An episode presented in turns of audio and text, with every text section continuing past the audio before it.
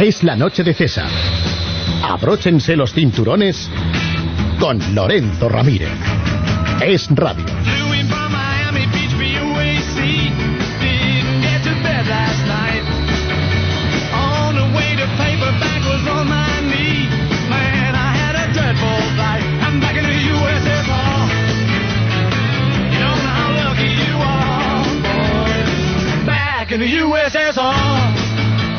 Hola, ¿qué tal? Ya estamos aquí en Es Radio. Pasan unos segundos de las 9 de la noche de este jueves 22 de julio y todo está listo ya para que despegue nuestro avión de la economía.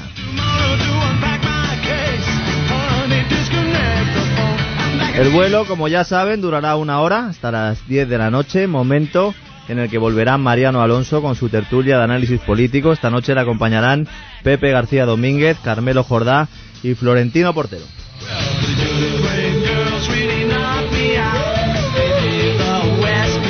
¿Se pensaban que les íbamos a dejar solos este verano? Pues no, Es Radio les acompaña en su temporada estival hasta que vuelvan los primeros espadas en septiembre. Ya saben, el 6 a las 6. Y este verano, en Es la Noche de César, van a conocer de primera mano qué hace el poder político con nuestro dinero, cuál es el estado de la maltrecha economía española y qué hacen los principales medios para tapar las vergüenzas de nuestros gobernantes. Sin más dilación, ya saben, cierren el portaequipajes, pongan sus asientos en posición vertical y apaguen los teléfonos móviles, porque despegamos.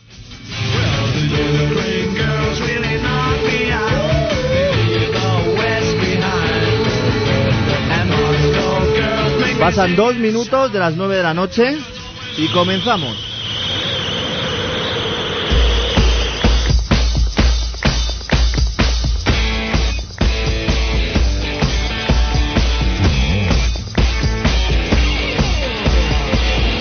Por si no se habían dado cuenta a estas alturas de la película, resulta que al gobierno no le queda ni un euro en la caja. Han sido demasiados años de ayudas públicas, proyectos disparatados de gasto, errores de previsión y falta absoluta de escrúpulos a la hora de derrochar el dinero de los contribuyentes. Al final ha sucedido lo que estaba cantado, no hay dinero ni para hacer obra, obra pública, único desembolso del Estado que puede justificarse desde casi todos los puntos de vista económicos.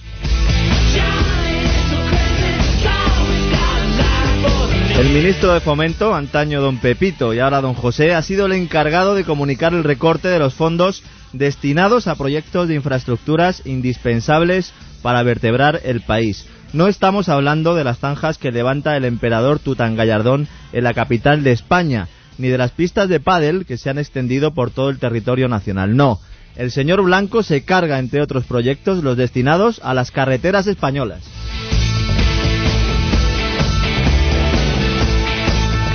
Es decir, hemos pagado religiosamente impuestos para que el gobierno mantenga las carreteras en un estado óptimo, se eviten accidentes y se vertebre el país. Y en lugar de cumplir con estos objetivos, las autoridades se gastan los fondos, abren un agujero sin precedentes en las cuentas públicas, nos piden a los contribuyentes que hagamos un esfuerzo extra para taparlo y encima suspenden las obras para las cuales pusimos el dinero.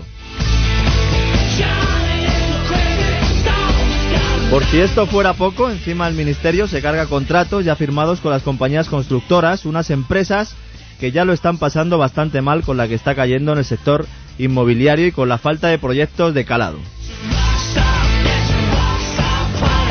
Con estos mimbres es muy difícil que los inversores extranjeros apuesten por el mercado español y nos ayuden a superar la recesión. Al final, la sensación que damos es la de un país bananero donde la seguridad jurídica brilla por su ausencia y en el que el gobierno cambia las reglas del juego a mitad de la contienda.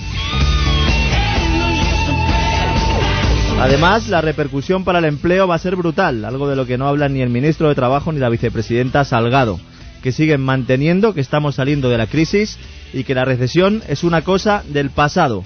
La huida hacia adelante ha comenzado.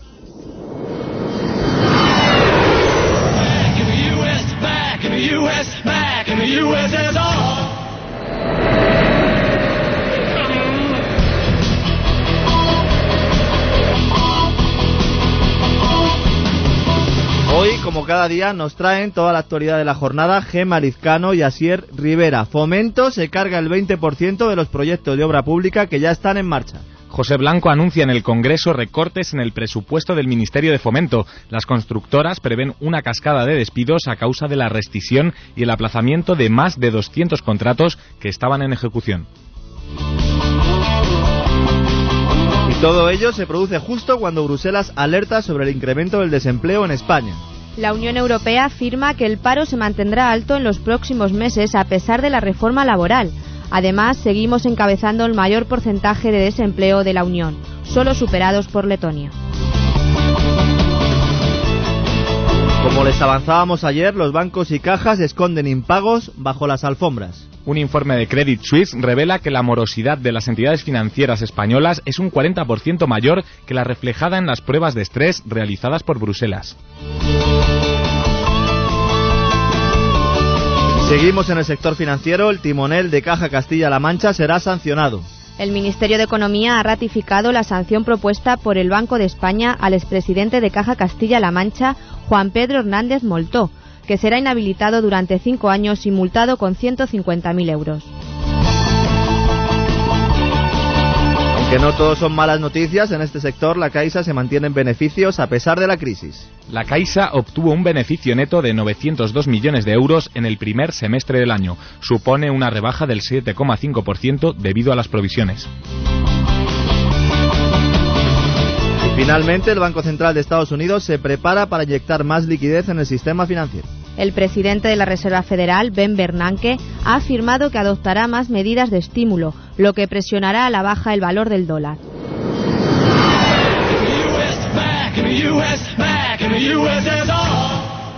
Pues sí, señoras y señores, Fomento anuncia el recorte del 20% de la obra pública con consecuencias graves para el empleo. Según ha señalado el portavoz de la Confederación Nacional de la Construcción, Juan Lazcano, en los próximos dos meses se producirá una avalancha de despidos en el sector. La causa principal es la rescisión de contratos que ha anunciado hoy el Ministerio de Fomento. Hoy el señor Blanco se ha presentado en el Congreso la Comisión de Fomento y ante las miradas expectantes de medios de comunicación y de pues compañeros en la política ha anunciado lo que era ya un secreto a voces que ya no hay un euro en la caja. Ahora la única solución para hacer infraestructuras, para hacer obra pública, son los proyectos de colaboración público-privada. ¿Esto qué quiere decir? Esto quiere decir que las empresas tendrán que poner dinero y luego a cambio se les dará una cierta rentabilidad a través de concesiones. Se acabó el dinero y eso que el gobierno siempre eh, ha dicho por activa y por pasiva que todavía había margen para endeudarse, que todavía se podían hacer más proyectos. ¿Dónde están los 8.000 millones de euros del plan E?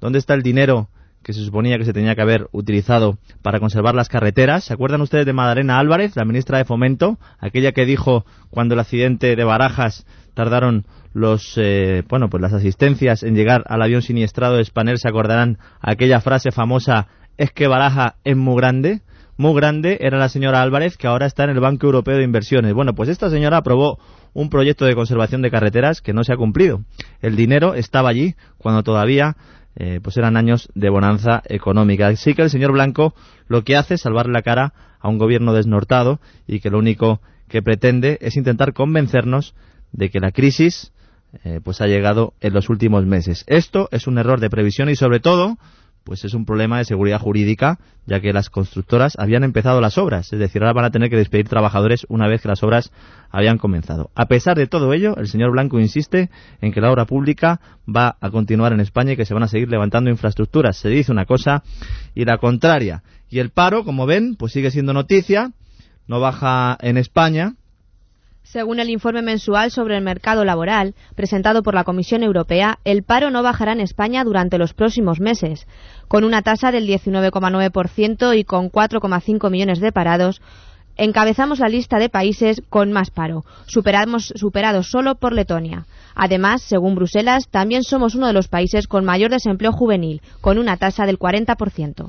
El hecho de que Letonia pues sea el único país que nos supera ya eh, tristemente ya no es prácticamente ni noticia ya que eh, seguimos liderando las estadísticas comunitarias. En Alemania hay unas tasas de paro y en Francia muy inferiores a las que tenemos en España, en Estados Unidos ya no digamos. Es decir, que aunque se produzcan crisis financieras que luego se traduzcan en crisis económicas, las estructuras y las normativas de los mercados laborales son responsables de que haya más o menos tasa de desempleo. También es verdad que en España pues el hecho de que la construcción haya sido muy importante, sobre todo la construcción de viviendas eh, durante muchos años, pues ha hecho que la mayoría del empleo pues fuera a ese sector y ese sector es el que más ha sufrido en los últimos tiempos. Hay que hacer una reforma laboral en condiciones, señor Corbacho, que no solo abarate las condiciones del despido, como se está hablando ahora en el Congreso, sino que también abarate la contratación, porque ahora mismo los costes que tiene que soportar un empresario para contratar a un trabajador son completamente desorbitados. Así que nada, pónganse manos a la obra y a ver si este verano trabajan ustedes un poquito y alumbran una reforma en condiciones en condiciones una reforma sobre todo porque estamos hablando de un desempleo juvenil del 40%. Y es que la mitad de las personas sin estudios está en el paro. Se confirman los temores, el sistema financiero español hace trampas en las pruebas de estrés. El Servicio de Estudios de Credit Suisse ha presentado un informe sobre la situación real del sistema financiero español, con motivo de los resultados de los test de estrés que se harán públicos mañana. Según la, la vicepresidenta económica Elena Salgado, nuestros bancos han superado el examen de los supervisores europeos, pero el informe asegura que los créditos impagados se han infravalorado hasta en un 40%, es decir, que la morosidad real es del 8%, muy superior a la oficial. Según el Banco de España según las entidades financieras, eh, la morosidad rondaría el 5% de los créditos adjudicados. En realidad, según este informe de Credit Suisse, estaríamos en el 8% o en el 10% del total. Esto es una barbaridad. Estaríamos hablando que los créditos impagados del sector inmobiliario rondarían los 150.000 millones de euros. Además, hoy el diario El Economista ha publicado que las ayudas eh, del rescate bancario, el famoso FROP, van a contabilizar en el famoso stress test que ha realizado Bruselas. Es decir, que las pruebas se realizan con el dinero público ya inyectado dentro de las cajas, lo cual pues vuelve a falsear los datos. Lo avanzábamos y al final se ha confirmado. Y hablando de entidades financieras, Salgado ratifica la sanción a la cúpula directiva de Caja Castilla-La Mancha. El Ministerio de Economía ha ratificado hoy la sanción propuesta por el Banco de España al expresidente de Caja Castilla-La Mancha, Juan Pedro Hernández Moltó, que establecía una inhabilitación de cinco años y una multa de 150.000 euros. Todo esto se ha producido después de que el supervisor propusiera sancionar a los consejeros cesados de sus funciones, tras ser intervenida la entidad el pasado 29 de marzo de 2009. Se acordarán ustedes de aquella intervención de Caja Castilla-La Mancha que marcó el inicio de la crisis financiera en España, por lo menos la crisis financiera oficial se hizo un domingo por la tarde. Salió el señor Pedro Solves, entonces ministro de Economía, a decir que no había ningún problema y que en realidad pues intervenía pues por seguridad y para garantizar los depósitos pues de la gente que había confiado en Caja Castilla-La Mancha. Al final ha sido la que ha pagado un poco el pato porque otras cajas que podrían y deberían haber quebrado atendiendo a sus cifras y a sus balances reales. Los balances, para que nos entiendan, son las cuentas que tienen las entidades, los activos y los pasivos, las deudas, los créditos, los depósitos, lo que es el negocio financiero. Pues muchas de ellas tendrían que haber quebrado y no quebraron porque eh, tras la intervención de Caja Castilla-La Mancha se diseñaron planes de rescate. Yo no, no entiendo muy bien eh, que los consejeros de Caja Castilla-La Mancha, porque es lo que han hecho durante todo el día de hoy, se quejen y crean que son pues eh, un poco los que están pagando eh, pues todo lo que ha ocurrido en el sistema financiero español porque ellos firmaron todos los créditos que dio Caja Castilla-La Mancha entre ellos muchos amigos de alcaldes y sobre todo de miembros de la, de la comunidad autónoma manchega, tanto del Partido Popular como del Partido Socialista, aunque ahora los populares intenten desmarcarse de la jugada. ¿Se acuerdan ustedes del aeropuerto de Ciudad Real? ¿Ciudad Real realmente necesitaba un aeropuerto? Pues este tipo de inversiones son las que llevan a la quiebra a una entidad. Señores políticos, señores sindicalistas, saquen las manos de las cajas de ahorros.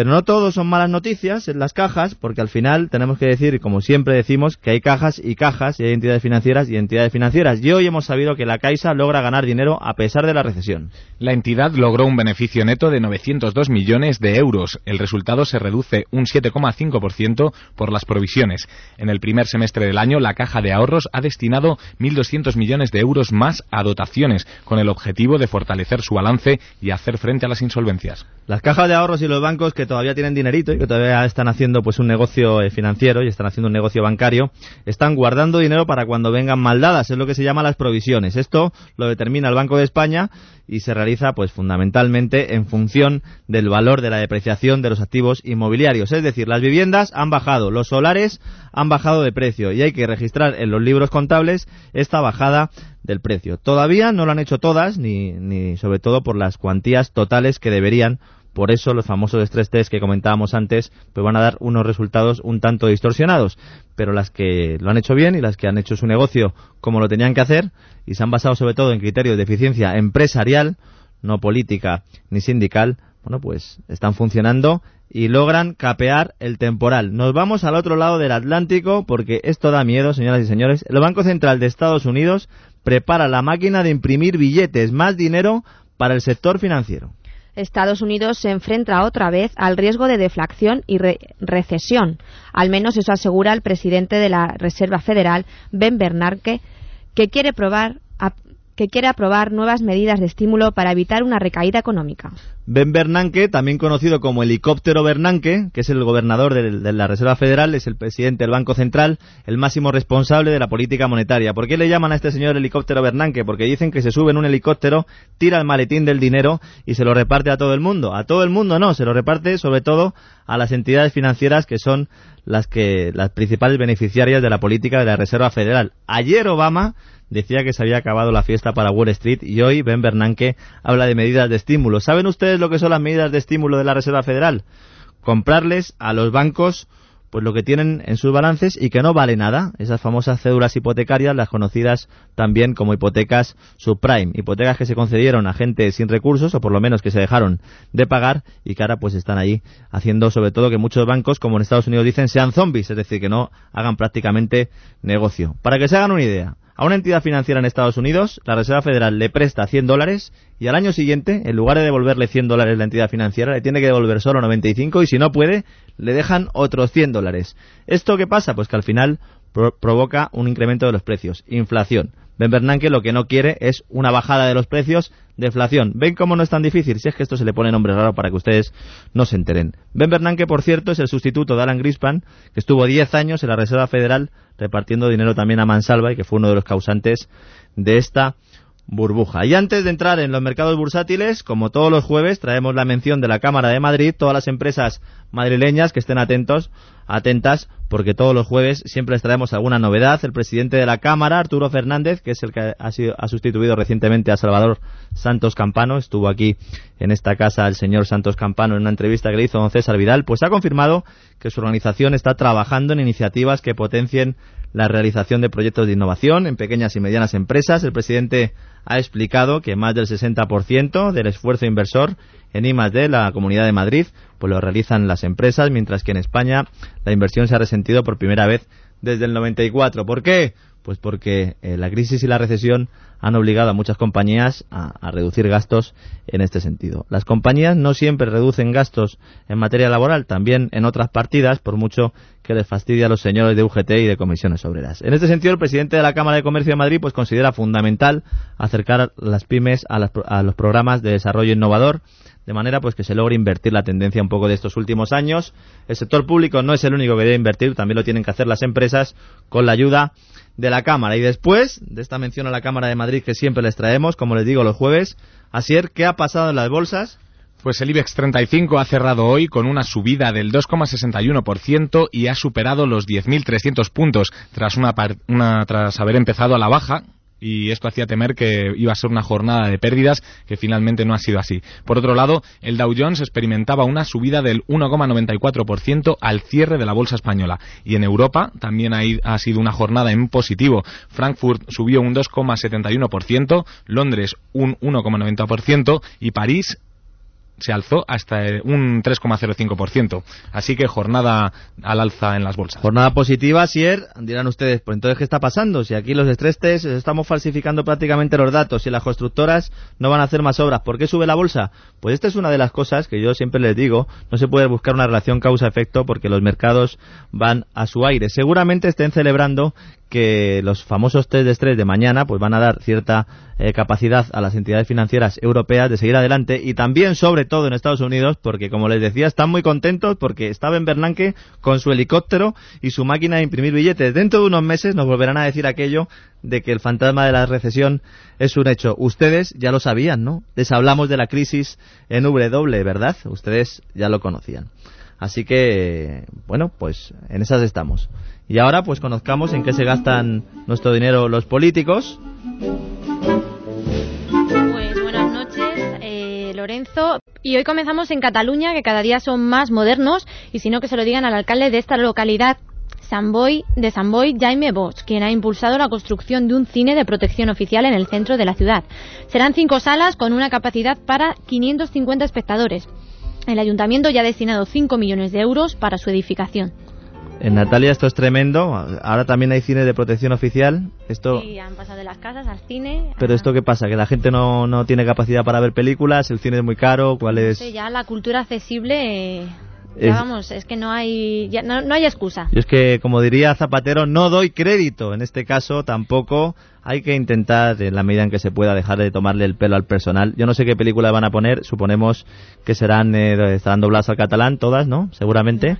No creo que pongan pues ninguna en castellano. Señores de la localidad de San Boy, tápense un poquito porque esto es, es una vergüenza. Más, hemos hablado toda la semana de los coches eléctricos y seguimos con los coches eléctricos. Pues sí, Lorenzo, porque según publica el diario Independiente de Oviedo, los coches de la policía de esta localidad van a ser eléctricos. Entonces yo me pregunto que a dónde ha llegado, dónde ha quedado la autoridad del cuerpo del cuerpo de policías. El proyecto que lleva como título Capital de la Movilidad Sostenible responde a una de las 80 propuestas que conforman la candidatura de Oviedo a la capital europea de la cultura, defendiendo el carácter vanguardista de este tipo de vehículos. Contarán con un presupuesto de un millón de euros y también está previsto que se instalen por toda la capital asturiana distintos puntos de recarga eléctrica junto con la creación de un servicio de alquiler de coches eléctricos en los principales hoteles de la ciudad.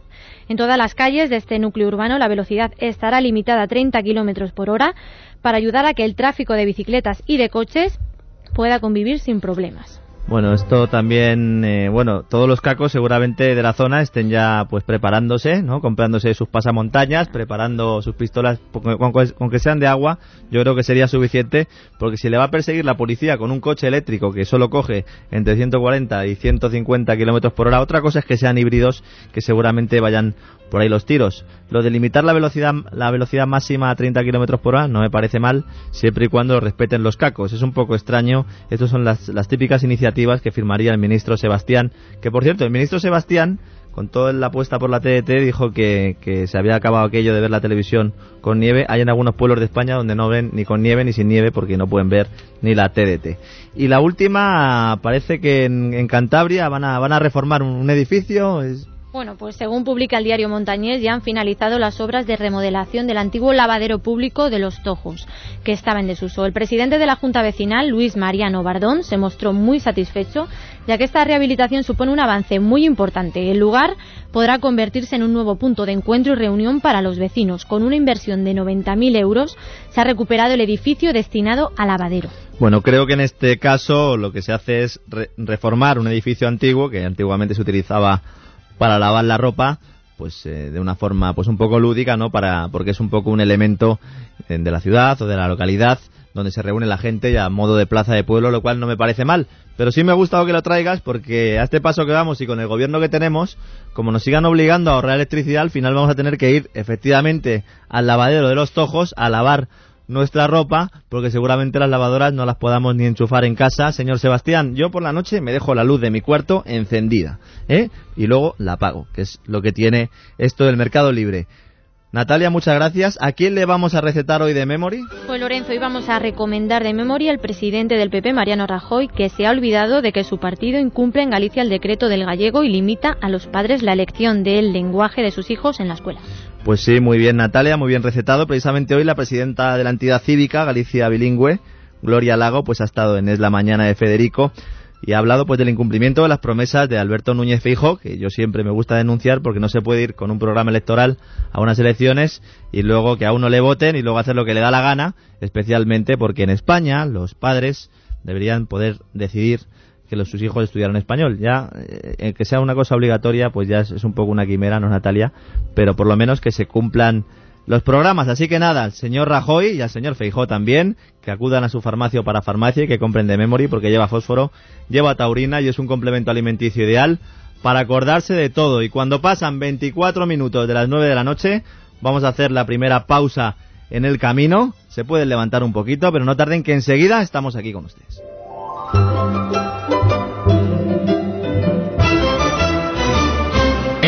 es la noche de César, abróchense los cinturones con Lorenzo Ramírez.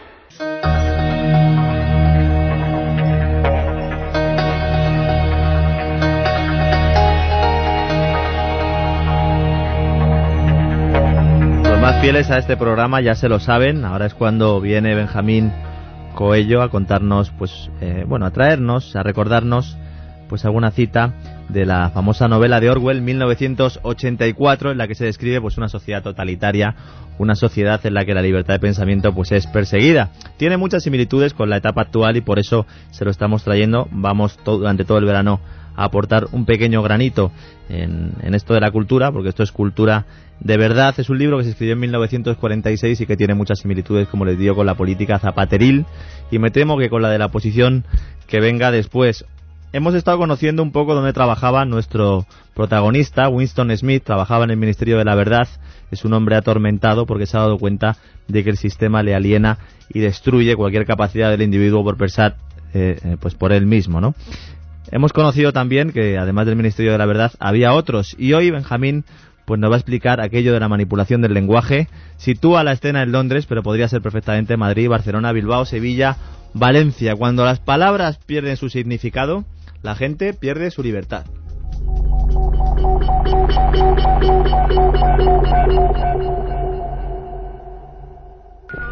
El Ministerio de la Verdad, que en neolengua, la lengua oficial de Oceanía, se le llamaba el Mimber, era diferente hasta un extremo asombroso de cualquier otro objeto que se presentara a la vista.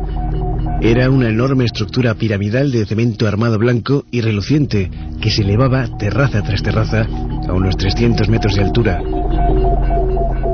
Desde donde Winston se hallaba podía leerse adheridas sobre su blanca fachada en letras de elegante forma las tres consignas del partido. La guerra es la paz, la libertad es la esclavitud, la ignorancia es la fuerza. Se decía que el Ministerio de la Verdad tenía 3.000 habitaciones sobre el nivel del suelo y las correspondientes ramificaciones en el subsuelo. En Londres solo había otros tres edificios del mismo aspecto y tamaño. Estos aplastaban de tal manera la arquitectura de los alrededores que desde el techo de las casas de la Victoria se podían distinguir a la vez los cuatro edificios. En ellos estaban instalados los cuatro ministerios entre los cuales se dividía todo el sistema gubernamental. El Ministerio de la Verdad que se dedicaba a las noticias, a los espectáculos, la educación y las bellas artes. El Ministerio de la Paz para los asuntos de la guerra. El Ministerio del Amor encargado de mantener la ley y el orden. Y el Ministerio de la Abundancia al que correspondían los asuntos económicos. Sus nombres en neolengua, Miniver, Minipax, Minimor y Minindantia. Abróchense los cinturones con Lorenzo Ramírez. Y ahora, antes de conocer que nos ha deparado pues la agenda de las televisiones, que siempre nos trae Silvia Ribeiro, acaba de llegar Lucía, creo que nos va a contar qué podemos hacer para sacarle el máximo rendimiento a nuestros ahorros. Sí, mucha atención porque cambiar de no ahorrador a ahorrador no es tan fácil. El otro día yo misma presencié cómo mi vecino se transformaba. Se despertó no ahorrador, se fue a la calle, entró en una oficina de ING y salió de allí como ahorrador. ¿Qué había pasado? Pues que se había abierto una cuenta naranja en el banco ING Direct. Y es que también se puede ahorrar desde sus oficinas, así que no se lo piense y abre ya su cuenta naranja y gane un 3,5% tras los cuatro primeros meses. Llame al teléfono 901 20 22 20, 901 20 2220 o entre en ingdirect.es o si lo prefiere, acérquese a su oficina de ING. Ya sabe, un gran banco que hace Fresh Banking. Muchas gracias Lucía, ya sabrán todos ustedes qué tienen que hacer con sus ahorros. Y ahora pues ya, ya viene la mujer fatal, ya viene Silvia Ribeiro con la agenda de las televisiones.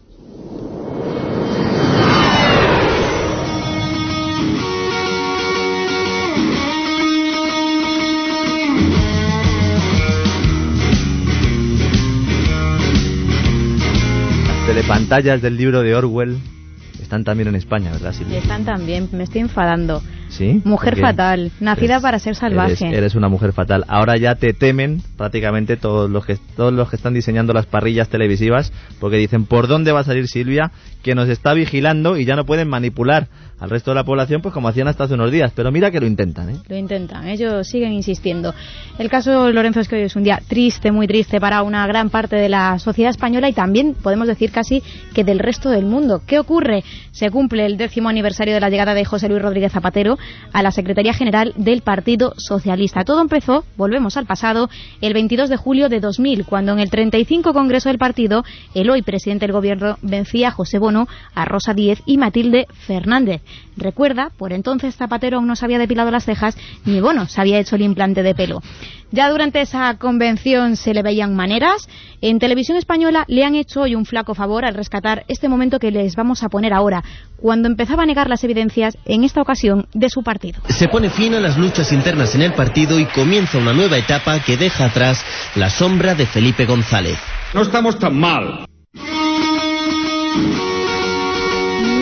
Estamos tan mal, lo decía aquel 22 de julio de 2000 y hoy, 22 de julio de 2010, el presidente del gobierno lo vuelve a repetir. Estamos mucho mejor de lo que parece, dice, y lo vais a vivir, eso esperemos, presidente.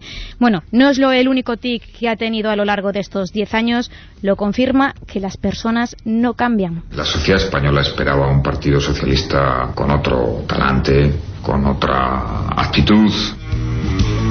Vaya Silvia, lo del talante es que es tremendo. Ha, habido varios datos, siempre me das un montón de un montón de claves y no sé por dónde empezar. A ver. José Bono, prácticamente ya se lo ha cargado el presidente Zapatero, aunque luego le salude y le llame presidente del gobierno. Porque el otro día tuvo un lapsus y le llamó Zapatero a Bono presidente del gobierno. Rosa Díez eh, tuvo que salir del partido.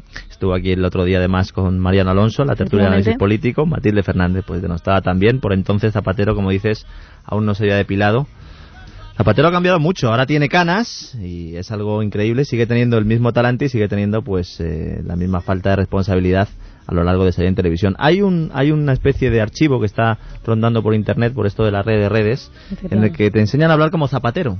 Entonces Uy, ¿eso hay es? cinco columnas, entonces hay 10 o 20 frases en cada una de las columnas Adelante. y puedes ir enganchando cada una de ellas sin decir absolutamente nada. A mí me encantaría saber cómo le echa la bronca a las hijas en el Palacio de la Moncloa porque tiene que ser un espectáculo. Yo creo que se la echan las hijas a él, pero bueno, eso es opinión personal. Bueno, como líder de la oposición comenzó a ganar protagonismo en los medios de comunicación y también en la arena política. Desde ese entonces recordamos momentos que quedarán para la historia, por desgracia. Por ejemplo, cuando criticaba los recortes sociales.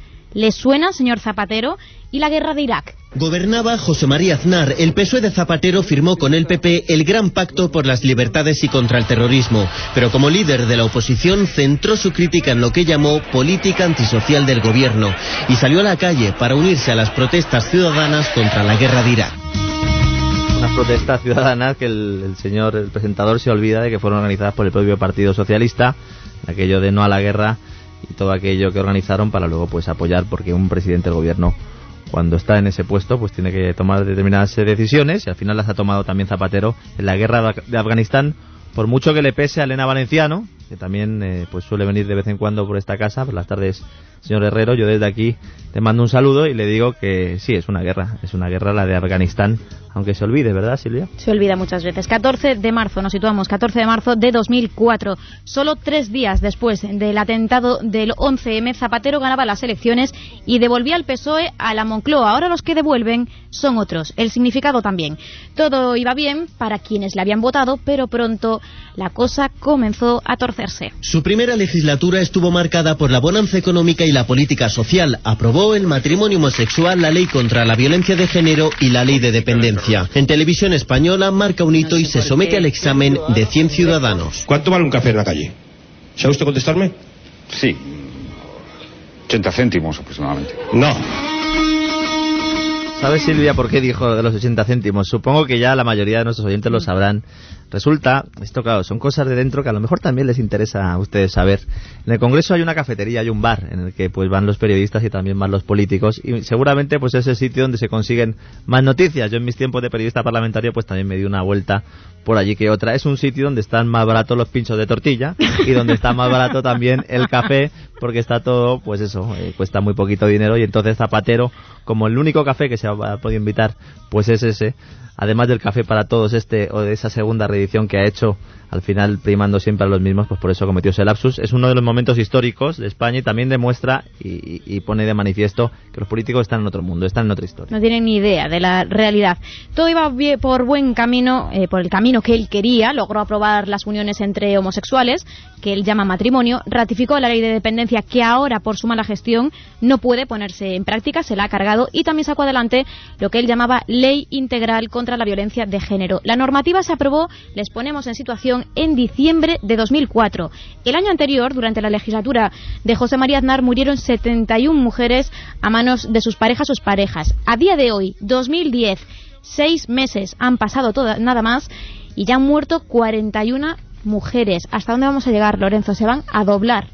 Las estadísticas eh, son tremendas. Cada día prácticamente tenemos eh, que lamentar un hecho de este tipo. Quizás en este caso lo que debería hacer es actuar la justicia con el Código Penal en la mano y dejar de tanta ley de violencia de género porque el que es un delincuente es un delincuente y tiene que cumplir con sus condenas. Y si un señor le pone la mano encima a su mujer, pues habrá que investigarlo y meterle en la cárcel, porque al final es la única manera, porque estas órdenes de alejamiento y estas pulseras y estas ideas que se tienen son alucinantes. También hay que tener en cuenta que esto es un fenómeno que, que eh, socialmente está asolando España y precisamente quizás cuanto más se habla de ello, cuanta más leyes se aprueban en ese sentido, como dices, más aumentan. ¿no? No, la verdad es que esto habría que hablar con algún sociólogo, porque aquí no me atrevo yo a, valorar demasiado eh, eh, cuál puede ser la, la, causa real de todo esto. ¿no? Pero lo que se olvida también el presidente del gobierno y su estrella ministra o ministra estrella, la señora Aido, es de incluir a los hombres en esta lista. También hay hombres maltratados y fallecen a manos de sus mujeres. Y estas estadísticas pues se ocultan de forma sistemática. Porque interesa. 2008 vuelve a ganar las elecciones y la situación se complica. La vida ya no es de color de rosa. Los mejores informativos del planeta Tierra, los de televisión española, si están ustedes un poco despistados, reconocen que hay crisis desde hace menos de dos años. Algo es algo, pero también alaban la labor y las medidas que ha tomado Rodríguez Zapatero y atentos a las palabras del presidente. En estos dos años, Zapatero se enfrenta a la crisis económica más fuerte en 80 años. Para reducir el alto déficit, duras medidas de ajuste. Por vez primera, baja el sueldo a los funcionarios y congela las pensiones. La situación es difícil y sería insensato ocultarlo insensato, pero ustedes se acuerdan del señor Solves con un parche en el ojo. Bueno, ella, ya, ella se veía que era un pirata. Era, era, por un problema que tenía un ojo vago, tampoco vamos a reírnos aquí de, la enfermedad de nadie, pero es que en el caso de Solves demostró luego que era un pirata porque se dedicó a, falsear prácticamente todas las estadísticas oficiales. Dijo, hablar de recesión me resulta incluso molesto. ¿eh? Éramos apocalípticos, según Blanco, los que avisábamos de esto pero es que lo mejor es que habla de insensatez, de quienes niegan la crisis, y aquí lo vamos a demostrar todo con pruebas. Seguro que ustedes también lo recuerdan, a lo mejor no la fecha, pero nosotros sí. 29 de abril de 2008, Zapatero negaba haber mentido sobre la crisis y aseguraba que la inflación iba a bajar ya. Seguimos esperando. La, más histórica, yo creo, de Zapatero, Silvia, es cuando dijo aquello de que el Euribor había tocado techo. Entonces, el siguiente año, el Euribor se disparó y registró máximos históricos.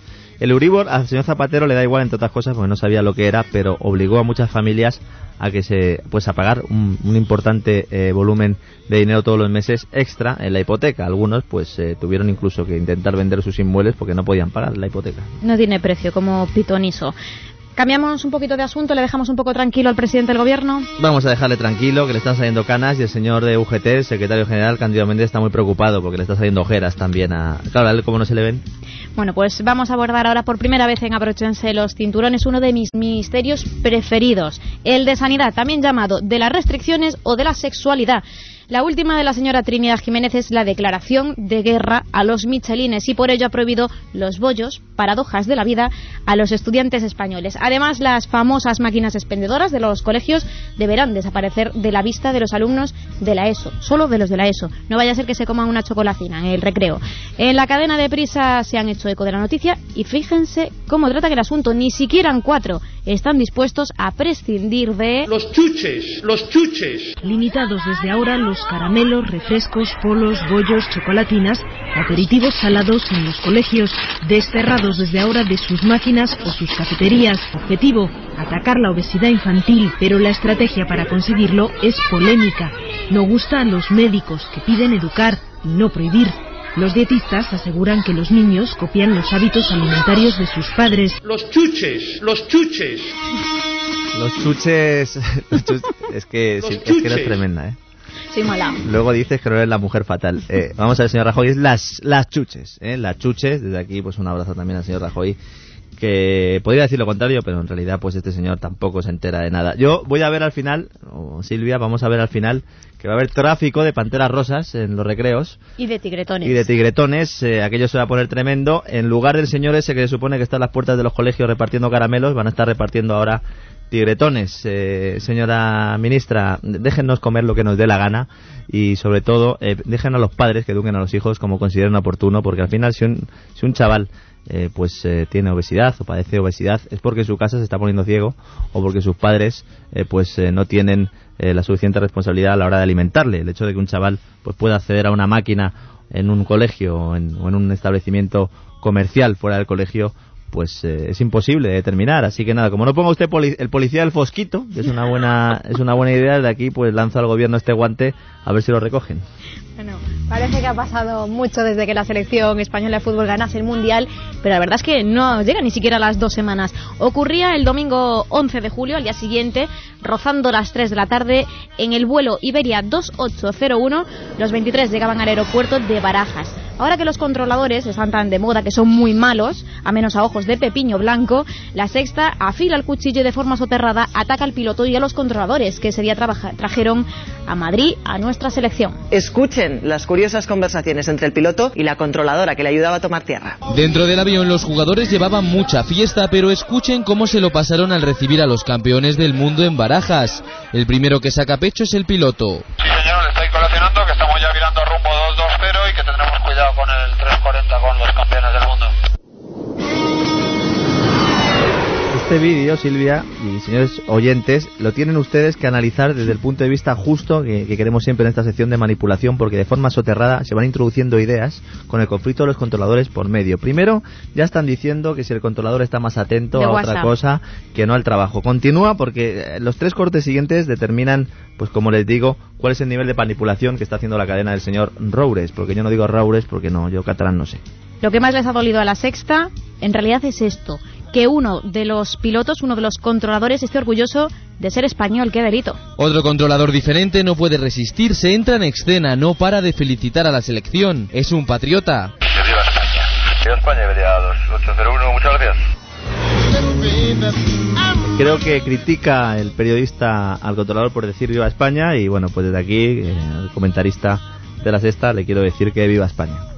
Muy bien, Lorenzo. Continuamos. Critican también y aseguran que son tan malos, tan pésimos y hacen tan mal su trabajo que hasta se ponen nerviosos. Poco a poco el avión se aproxima a la pista de aterrizaje y aumentan los nervios.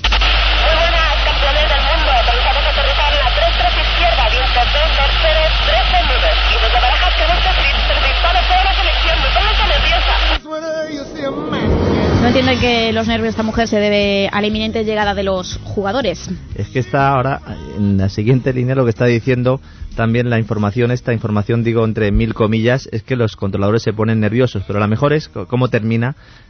Silvia, ilústranos. Sí, bueno, es que en la sexta dicen que no se han quedado tranquilos hasta que han tomado tierra. Hasta que la alegría y la satisfacción por fin se desborda cuando los campeones están a salvo en suelo firme. Es decir, que cuando estaban volando no estaban a salvo.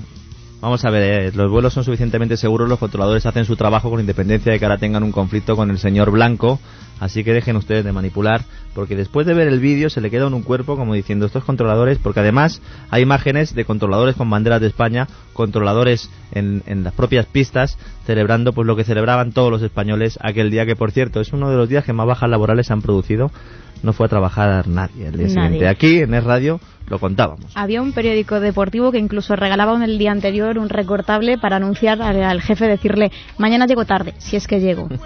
Apuntamos y lo dejamos ahí. Bueno, cuatro no iban a ser menos, eh, también han aprovechado la ocasión para atizar y bien a los controladores. Ellos lo miran desde otro ángulo. Tal y como enfocan la información, dan a entender, les van a entender a ustedes sentados en su sofá tranquilamente, que es una profesión para ricos. A partir de agosto serán alumnos del primer curso de formación para controladores aéreos que imparte solo una universidad privada en España. Alcanzar ese sueño les va a suponer una gran inversión, 33.000 euros, algo que podrían amortizar rápido ya que el sueldo medio de un controlador es de 180.000. Entrar en esta escuela no es fácil, solo serán elegidos 24 de los 230 aspirantes.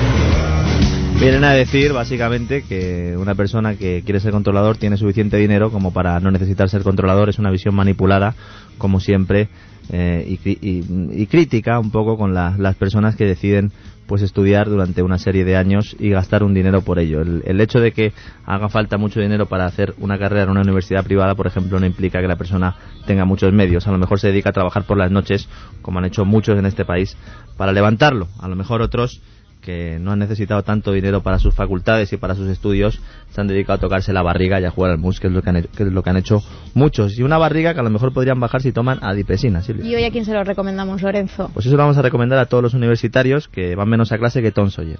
Muy bien, y yo aparte hago otro añadido. Señora Ministra de Sanidad, van tres veces. Adipesina, estupendo complemento alimenticio que ayuda a acabar con la grasa blanca que se acumula en la zona del abdomen e impide que reaparezca. Tranquilícese, señora ministra, sus componentes son todos naturales. Fucoxantina del alga y té verde, té de java, alcachofa, guaraná y banaba. Para que sea más efectivo, muévase un poco, haga un poco de ejercicio, lleve una dieta más o menos baja en, eh, calorías y acuda mañana a su farmacia más cercana. Pues muchas gracias, Silvia. Te veo ahora. Hacemos una pausa y cuando faltan pues 13 minutos para llegar a las 10, eh, ya afrontamos la última, la última parte de nuestro vuelo. ¿Se lo están pasando bien? Yo creo que sí. Abróchense los cinturones.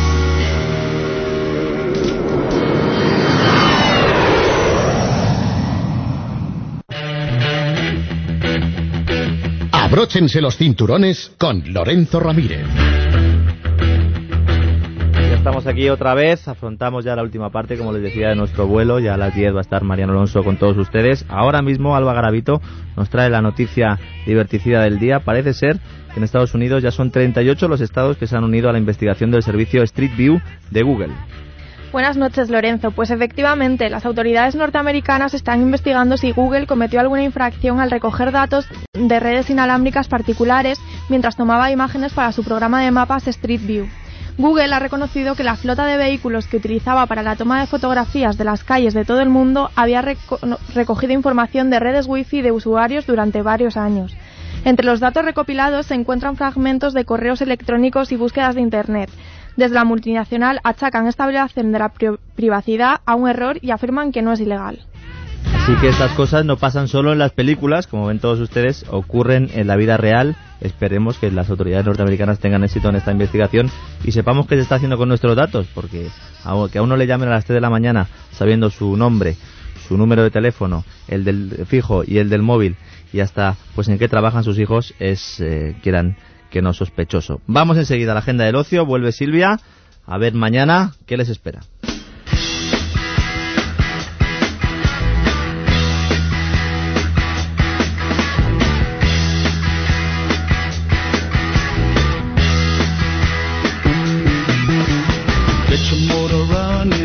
Bueno, Silvia, otra vez estás aquí, Born to be aquí. Wild, nacida para ser salvaje. Efectivamente, ya lo asumo. Y fen fatal. Y Fen Sonir. Fatal, eso te lo he puesto hoy, te he bautizado así hoy. Mañana creo que nos traes, eh, bueno, nos traes hoy eh, un, un evento para mañana, para que se lo pasen bien todos nuestros oyentes. Es una cosa que ya ha pasado y además hoy nos vamos a comer, nos vamos a quitar de encima la noticia mala porque ya está bastante calentita la cosa.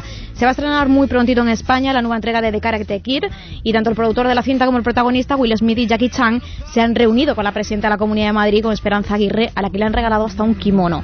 Pero además de presentar la película a su público español, Will Smith y su familia, su esposa e hijos, han firmado un acuerdo por el que la distribuidora de la cinta, producida por la pareja, se compromete a donar 6.000 euros a la enseñanza de niños ingresados en hospitales de la región. Agradecemos a Will Smith su generosidad y a ver si cunde el ejemplo entre los de la ceja. Pues muchas gracias Silvia, que cunda el ejemplo. ¿Y dónde nos vamos, Lucía? ¿De viaje? Pues hoy el Corte Inglés Lorenzo les propone que conozcan los hoteles Adrián en el sur de Tenerife y que disfruten del confort al mejor precio. No lo dudes, si lo que buscas son unas vacaciones que le sienten bien de verdad, con un clima excepcional, playas, naturaleza, deporte, submarinismo, parques temáticos, el sur de Tenerife es un destino y Adrián Hoteles los establecimientos perfectos para alojarse.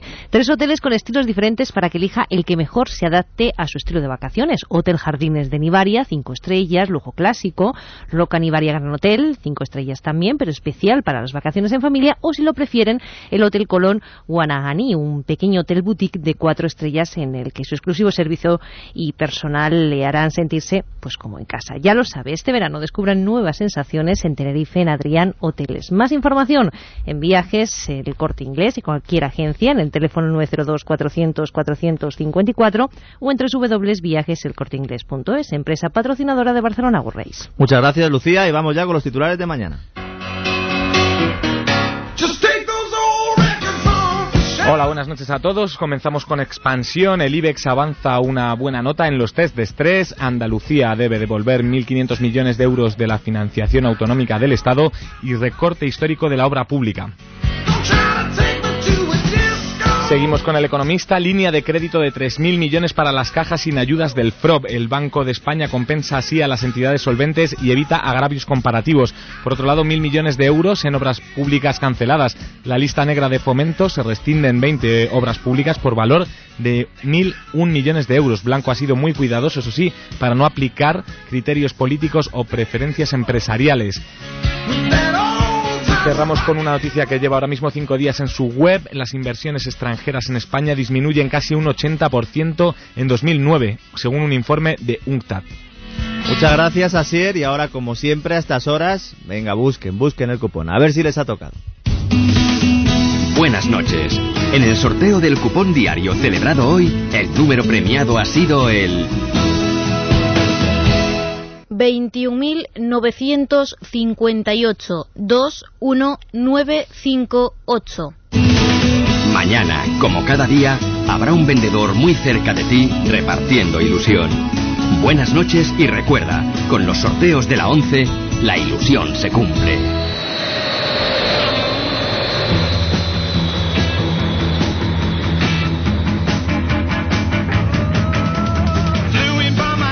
Un día más esperamos que hayan disfrutado del vuelo, que lo hayan pasado bien, a pesar de este gobierno que tenemos y de las noticias económicas que no siempre pues son muy buenas, pero bueno, es lo que es lo que tiene la actualidad. Nosotros se la contamos para que la conozcan y para que no les engañen. Ahora Mariano Alonso con Pepe García Domínguez, Carmelo Jordá y Florentino Portero. Como siempre les digo, disfruten, sonrían y pásenlo bien a pesar de este gobierno de Zapatero. Mañana a las 9 otra vez, aquí estaremos con todos ustedes después de la primera parte de actualidad informativa, ya acabando la semana, ya cerrando esta primera semana de la temporada estival de Es Radio.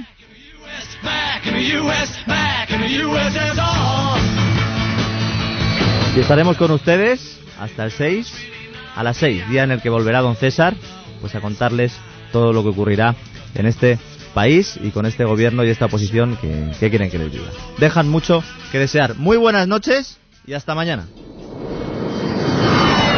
En Es la noche de César, abróchense los cinturones con Lorenzo Ramírez.